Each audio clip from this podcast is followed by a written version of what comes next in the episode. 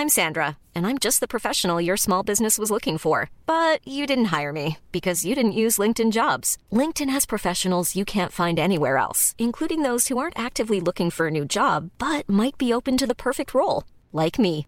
In a given month, over 70% of LinkedIn users don't visit other leading job sites. So if you're not looking on LinkedIn, you'll miss out on great candidates like Sandra. Start hiring professionals like a professional. Post your free job on linkedin.com/people today.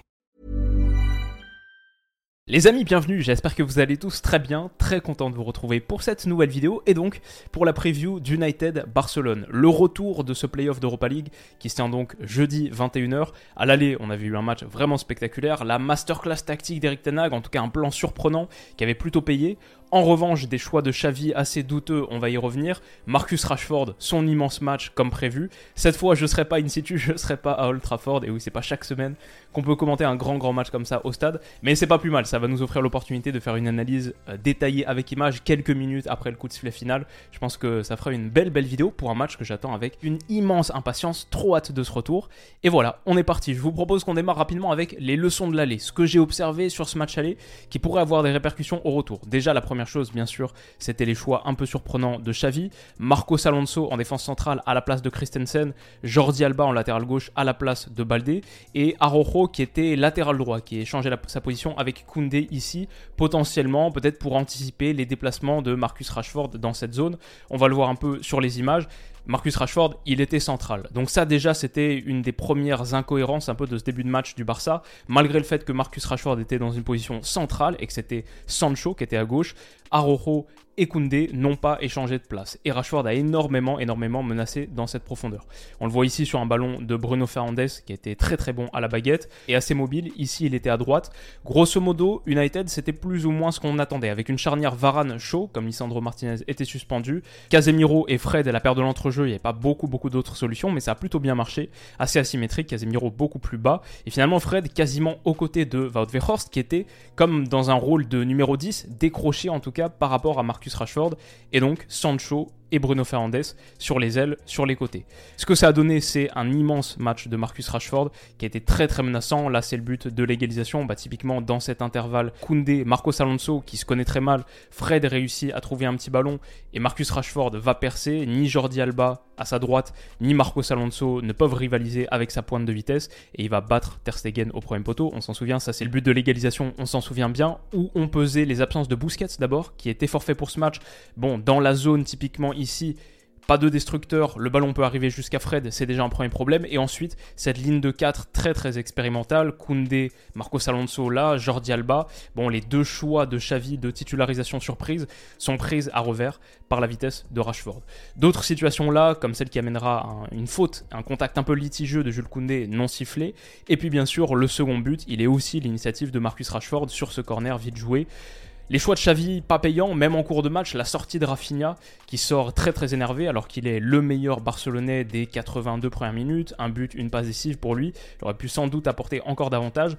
Et au sortir de ce match, on se dit qu'Eric Tenag, lui, a réussi son match et ses hommes retournent à Old avec sans doute l'avantage tactique, psychologique et peut-être matériel. Faire 2-2 au Camp Nou, c'est pas rien. C'est un match qui a été marqué aussi pour finir par beaucoup beaucoup d'erreurs individuelles. Bon, ça l'a rendu assez foufou, divertissant dans la phase de construction de build-up aussi parce que cette ligne expérimentale, elle n'avait pas beaucoup, beaucoup de repères, mais Koundé, ça a été difficile, mais même du côté de Manchester United ou Wan Bissaka, par exemple, beaucoup, Varane, beaucoup d'erreurs individuelles, et sans doute quelques erreurs d'arbitrage aussi, ça on peut estimer que même si c'est en dehors de la surface, donc pas penalty, la VAR peut revenir pour mettre un carton rouge, il déséquilibre, Koundé déséquilibre Rashford, même si c'est pas méchant méchant. Bon, pour moi, je pense que j'aurais donné le rouge. Chacun peut se faire son opinion. Et j'aurais donné la main sur cette main de Fred dans la surface, la tête de Sergio Roberto, ça en toute toute fin de match. Pour moi, il y avait penalty là aussi. Donc, des erreurs individuelles de joueurs, des erreurs d'arbitrage, mais un match haut en couleur au Camp Nou. Franchement, une sacrée, sacrée soirée.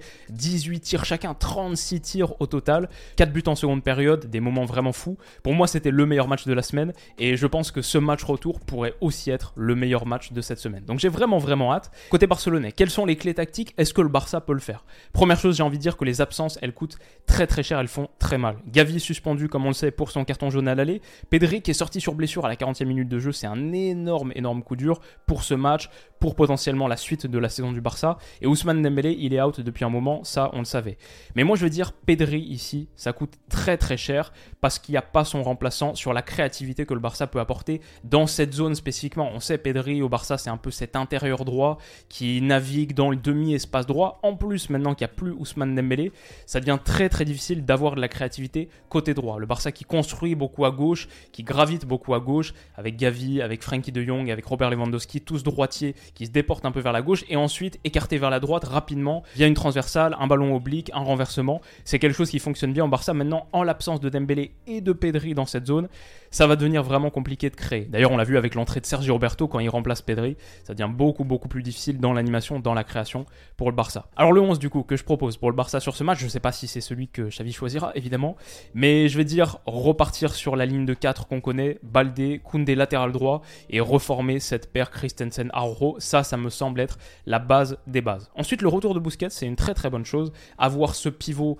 un peu destructeur sans ballon, mais aussi pour mettre beaucoup plus de stabilité, celle sans doute qui a manqué au match aller dans la phase de construction, dans le premier tiers barcelonais où il y avait eu beaucoup d'erreurs. Le retour de Busquets, pour le coup, c'est une bonne chose et son double pivot avec Frenkie, celui que j'imagine, alors ça c'est le 4-3-3 sur le papier, mais on sait, le Barça en réalité avec ballon c'est plus un 3-2-5. On a trois défenseurs centraux, un double pivot avec un des milieux relayeurs qui recule. En l'occurrence, je verrais bien Frenkie de Jong aux côtés de Busquets. Et deux intérieurs, Caissier et l'ailier gauche du 4-3-3 qui repique un peu plus à l'intérieur pour faire le carré. Ça, c'est un peu le, le, milieu en carré, le carré magique du Barça. Dans ce 3-2 et ensuite 5, parce qu'on a Baldé qui colle la ligne, qui monte très très haut, Rafinha qui est aussi de l'autre côté, voilà, occuper la largeur, les couloirs de jeu guardiolien. Je mets Fati, c'était un des premiers changements du Barça, celui qui est entré aussi pour apporter cette percussion, cette créativité à l'intérieur du jeu, celle qui va beaucoup manquer avec l'absence de Gavi. Donc je le mets ici, et Robert Lewandowski, on pointe, même si on sait qu'il aime bien un petit peu euh, se décaler un petit peu sur le côté pour rentrer dans l'intervalle entre central et latéral. Mais voilà, ça ce serait mes 5 offensifs. Donc Rafinha là, Kessier, Lewandowski, Fati, Baldé dans le 3-2-5 barcelonais. Ce qui m'inquiète peut-être par rapport à ça, c'est les entrants. Si tes joueurs d'impact, c'est euh, Sergio Roberto, Ferran Torres, même s'il a fait un bon match contre Cadiz, un de ses meilleurs récemment, bon voilà, c'est un peu limité. Euh, Angel Alarcon, etc. Ça va être un peu difficile sans doute autour de l'heure de jeu pour le Barça, mais ça, ça me semble être le meilleur 11. Je dirais aussi vigilance sur les coups de pied arrêtés défensifs et le jeu aérien globalement. Contre Cadiz, j'ai vu beaucoup de situations où le Barça a été menacé, notamment sur la fin de match, beaucoup de têtes de joueurs libres trouvées dans la surface et qui ont menacé les cages de Ter Stegen. Donc ça, c'est un point supplémentaire de vigilance quand on connaît l'impact bon, de Wout Weghorst, par exemple, dans ce domaine.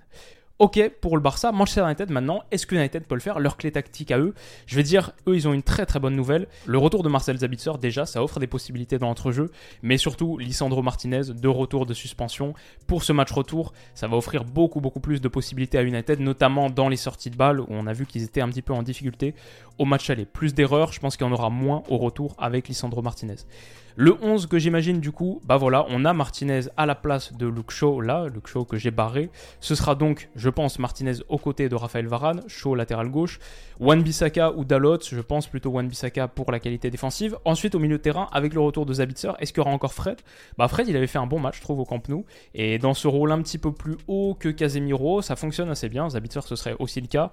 Et puis grosso modo, j'imagine pas trop Eric Tanag changer une formule qui a montré qu'elle pouvait fonctionner. Sancho sur le côté, Bruno sur le côté, Verhorst, Rashford en pointe, le danger numéro 1 pour prendre la profondeur, un petit peu plus partir sur le côté aussi. Un quatuor fluide, mais qui aura vocation à exploiter la profondeur, jouer les seconds ballons après avoir balancé sur Verhorst et grosso modo faire mal avec notamment le jeu de distribution de Bruno Fernandes pour chercher cette profondeur. D'ailleurs, on l'a vu contre Leicester ce week-end où United a été pas mal, victoire 3-0, super petit ballon typiquement de Bruno Fernandes là de l'extérieur du pied depuis le côté droit dans la profondeur pour Marcus Rashford qui bat cette ligne haute et qui va les finir frappe croisée 1-0, qui marque aussi le second but au retour des vestiaires, 56e minute. Fred, pour le coup, qui s'est bien déplacé, qui aussi, lui, met un bon ballon dans la profondeur, dans cette zone où Rashford pourrait faire très très mal à la ligne haute du Barça. Il s'infiltre et il finit encore entre les jambes. Superbe technique de finition. Rashford qui est devenu un vrai vrai tueur dans cette zone. Et qui est aussi à l'initiative d'un superbe déplacement collectif. United, franchement, à partir du moment où ils ont pris l'avantage, ils ont déroulé à Old Trafford et se sont chauffés pour ce match retour. Sancho qui écarte sur Bruno, qui met en retrait pour Sancho, lui aussi psychologiquement, on sait le travail qu'Eric Tenag a fait avec lui, il revient très très fort. Donc euh, ouais, United ça commence à être très costaud. Attention aux 20 premières minutes où ils ont concédé beaucoup d'occasions, il a fallu un De Gea assez miraculeux, mais même ça, peut-être on peut le voir d'une bonne manière pour United. C'est un gardien qui répond présent, qui là est dans la forme de sa vie, qui retrouve un second souffle. De Gea, il a fait un match assez spectaculaire. Et puis bien sûr, pour United, le dernier truc à dire, c'est qu'il y a cet affrontement, ce match retour à Ultra Trafford contre le Barça, énorme, énorme choc. Mais dimanche, trois jours plus tard, c'est la finale de League Cup contre Newcastle. L'opportunité déjà de gagner un trophée pour les hommes d'Eric Tenag et confirmer ce rebond, cette reconstruction. Il y a une superbe, superbe semaine qui s'annonce pour les Mancuniens, avec potentiellement la possibilité d'afficher un double sourire. Ou alors replonger vite dans la crise, c'est un moment clé, c'est un moment charnière. Mon prono donc, on y est enfin. Qui est-ce que je vois s'imposer? Qui va le faire? Déjà, notons à quel point les choses ont changé. Au match aller, je crois que le Barça était à 1,74, un truc comme ça. United entre 4 et 5. Bon, cette fois, c'est United le favori. 2,30 leur victoire en 90 minutes. Le Barça 3,15. 55% des gens partent sur une victoire d'United en 90 et donc une qualification des Mancuniens, des hommes d'Eric Tanag. Ce que je veux dire d'abord, c'est que cette vidéo, elle est sponsorisée par Winamax. Je vais passer très rapidement dessus. Vous connaissez un petit peu le truc avec le lien qui est en description. Vous créez un compte. Le premier dépôt que vous effectuez est immédiatement doublé et vous recevez immédiatement aussi instantanément 10 euros en cash. C'est la meilleure offre de bienvenue que j'ai jamais présentée sur la chaîne. C'est un peu la nouveauté de 2023. Le lien en description, c'est avec ça que tout se passe. Il n'y a plus de code promo. Juste vous cliquez, vous créez le compte, le premier dépôt et tout le reste s'enclenche. Bon, c'est un lien qui me rémunère à chaque utilisation. C'est pour ça que j'en parle régulièrement. Ça m'aide beaucoup, ça soutient la chaîne. Mais comme vous le savez aussi, les paris sportifs sont interdits aux mineurs, strictement, strictement réservés aux majeurs. Et soyez responsables si vous comptez le faire parce que la plupart du temps, au pari, on perd. Moi, quand je parie, la plupart du temps, je perds. C'est pas une vraie, vraie manière de gagner de l'argent sur le long terme. Le plus important, c'est de se dire qu'est-ce qui va se passer sur ce match et surtout le vivre. Mon prono sur cette United Barça, c'est très très compliqué. J'ai trop trop hâte de voir cette rencontre. Mais, et c'est un peu la surprise par rapport à ce que j'imaginais au match aller, bah là je dois dire que je pars plutôt sur Manchester United. Je crois qu'United va se qualifier et qu'ils vont le faire en 90 minutes. La victoire d'United à Old Trafford à 2,30 quelque part, je sens un Eric Tenag un peu plus concerné par ce match que Xavi, qui a fait des choix de rotation, comme il l'a expliqué lui-même. Je ne sais pas s'il faut le prendre à son mot, mais c'est comme ça qu'il l'a décrit au micro en conférence de presse après le match aller. Je ne sais pas si c'est vraiment un match plus important pour United que pour le Barça. En plus, United qui joue une finale de compétition domestique quelques jours plus tard. Mais peut-être que Xavi veut partir vraiment à fond sur la Liga, remporter la Liga devant le Real Madrid la première fois depuis 2019, etc., 2018-2019. Donc euh, peut-être que c'est ça l'idée. Je crois aussi que United tout simplement a amené un super super résultat depuis le Camp Nou, un super résultat à ramener Old Trafford. Rashford est dans la forme de sa vie et l'absence de Pedri et de Gavi, c'est un problème dans l'absolu, mais comme je l'ai dit aussi, qui est-ce que tu fais rentrer en cours de match? Je pense qu'United, avec Garnacho par exemple, a beaucoup plus d'armes qui peuvent faire mal en cours de partie autour de l'heure de jeu. Le Barça me semble un peu démuni là-dessus, donc c'est pour ça que je pars sur United vainqueur. Alors à l'aller, on était parti sur Marcus Rashford buteur, c'était à 3,45. Pour le coup, j'avais dit victoire du Barça 2-1, donc ça, ça s'était pas passé. On a eu un match assez différent de ce que j'imaginais.